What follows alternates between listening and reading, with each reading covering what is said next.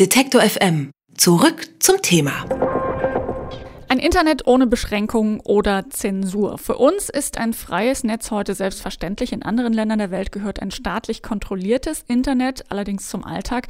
Anfang Dezember treffen sich in Dubai die Mitglieder der Internationalen Fernmeldeunion, ITU heißt diese Vereinigung.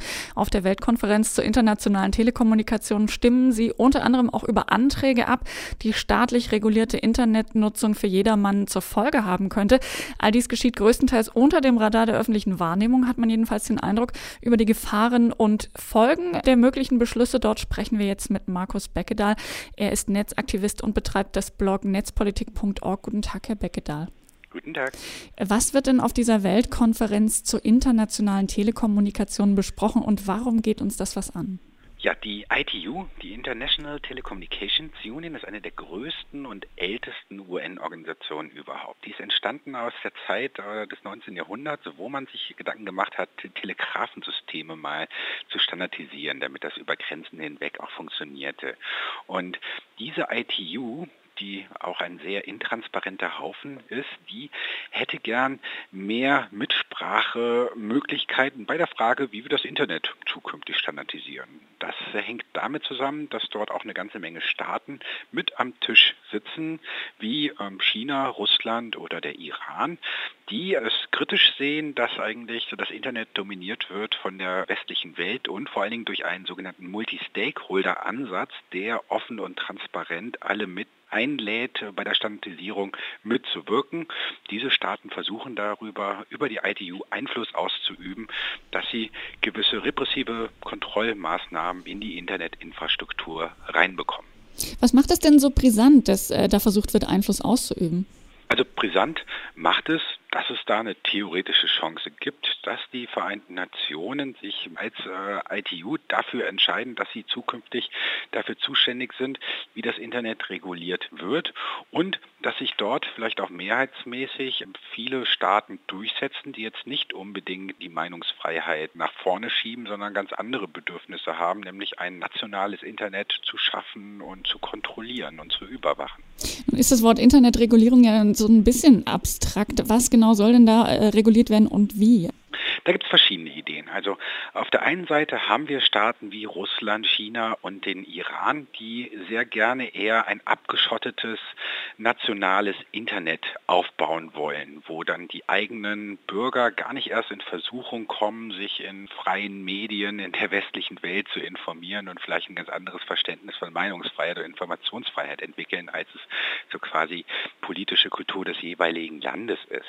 Auf der anderen Seite haben wir aber auch gefährliche Vorschläge der europäischen Telekommunikationslobby, wozu auch die Deutsche Telekom gehört, die äh, einfach mal die Idee hatten, dass die ITU beschließt, dass wir neue Durchleitungsgebühren auch für Internet bekommen. Die Idee dahinter ist, dass doch bitte schön wie früher im Telefonsystem der Sender viel mehr zur Kasse gebeten werden soll, um Informationen zu uns, den Rezipienten, zu schicken. Also die Idee ist vor allen Dingen große Unternehmen wie YouTube, Google oder Facebook dazu zu bekommen, dass die halt mal Geld bezahlen müssen, dass sie durch die Leitungen der Deutschen Telekom durchfließen, genauso wie es eigentlich üblich ist, wenn man jemanden anruft, dass man selbst bezahlt. Das wäre ein Paradigmenwechsel im Internet und die einzigen, die gerade applaudieren und die Idee gut finden, diese Ideen von der Europäischen Telekommunikationslobby, das sind die repressiven Staaten, die natürlich sofort entdeckt haben, dass solche Durchleitungsgebühren ähm, gut dabei helfen zu identifizieren, wo kommt ein Inhalt her und man durch so einen Paradigmenwechsel viel besser ein nationales Internet ohne Meinungsfreiheit aufbauen könnte. Sie haben es gerade schon gesagt, also sind nicht alle nur begeistert davon. Aus der EU und auch von der Bundesregierung hat man da schon Bedenken gegen gehört und auch die von Ihnen angesprochenen Unternehmen, also Google zum Beispiel hat eine große Kampagne gegen eine mögliche Netzregulierung gestartet. Muss man sich denn da irgendwie Sorgen machen? Wie wahrscheinlich ist es, dass da irgendwas beschlossen wird in diese Richtung? Also es ist schon mal sehr gut, dass durch den ganzen Druck, der in den letzten Monaten aufgebaut wurde und durch eine zunehmende mediale Berichterstattung, zumindest die westlichen Staaten jetzt auf einmal zusammengerückt sind und die Position vertreten, dass man die Internetregulierung weiterhin in einem sogenannten Multi-Stakeholder-Dialog weiterentwickeln sollte, also offener und transparenter und zugänglicher, als es bei der ITU der Fall sein würde.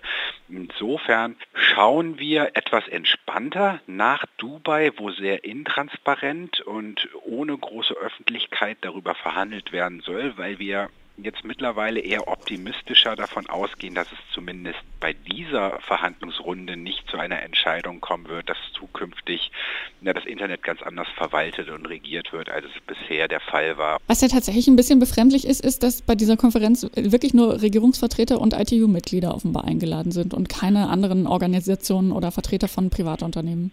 Ja, doch, doch. Ähm, es gibt eine ganze Menge Privatunternehmen, die es sich leisten können, Mitglied bei der ITU zu sein, aber das kostet teilweise mehrere 10.000 Euro im Jahr.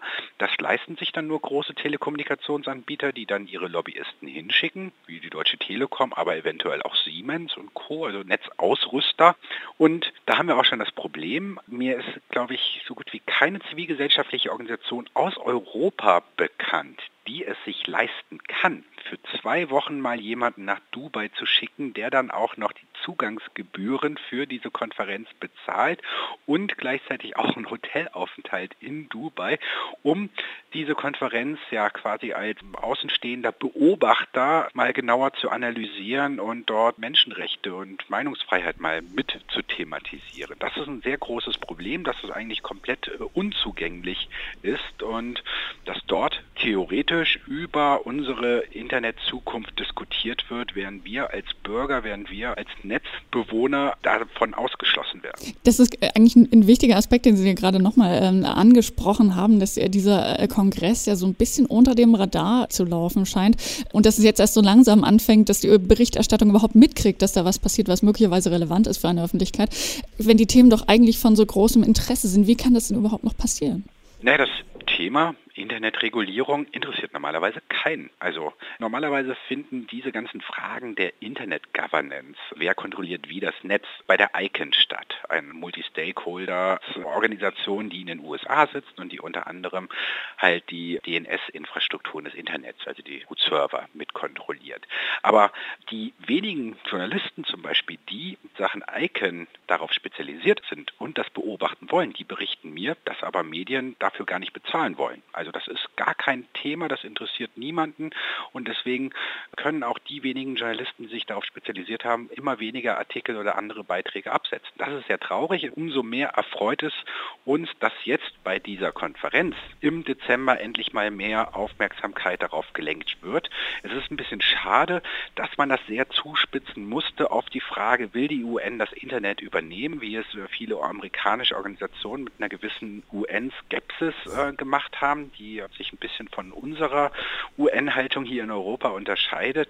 Aber anscheinend hat das geholfen, tatsächlich mal die mediale Aufmerksamkeit darauf zu lenken. Sie haben ja vorhin schon gesagt, dass Sie jetzt nicht mehr konkret befürchten, dass bei dieser Konferenz eine Entscheidung getroffen wird, die tatsächlich eine Netzregulierung in irgendeiner Art äh, vorantreibt. Ist es denn damit aber vom Tisch oder besteht dann trotzdem noch Gefahr, dass auf einer nächsten Konferenz oder in einem anderen Gremium möglicherweise doch ein staatlich gesteuertes Internet auf uns zukommt? Also wir gehen davon aus, ebenso wie die Bundesregierung, dass es bei dieser Konferenz wahrscheinlich nicht zu einem Ergebnis kommen wird. Ähm, wir gehen aber auch davon aus, dass das erst der Anfang eines längeren Prozesses sein wird und dass dieses Thema nicht weggeht und wir sehr behutsam darauf achten müssen, was in diesen internationalen Strukturen in den nächsten ein, zwei, drei Jahren wie und wo verhandelt wird, mit wem am Tisch. Das Thema der staatlichen Netzregulierung bleibt also eines, das uns interessieren sollte und auch mehr interessieren sollte als offenbar bisher. Wir haben gesprochen mit dem Netzaktivisten und Blogger Markus Beckedahl über dieses Thema. Vielen herzlichen Dank, dass Sie sich für uns die Zeit genommen haben. Ja, danke auch. Alle Beiträge, Reportagen und Interviews können Sie jederzeit nachhören im Netz auf detektor.fm.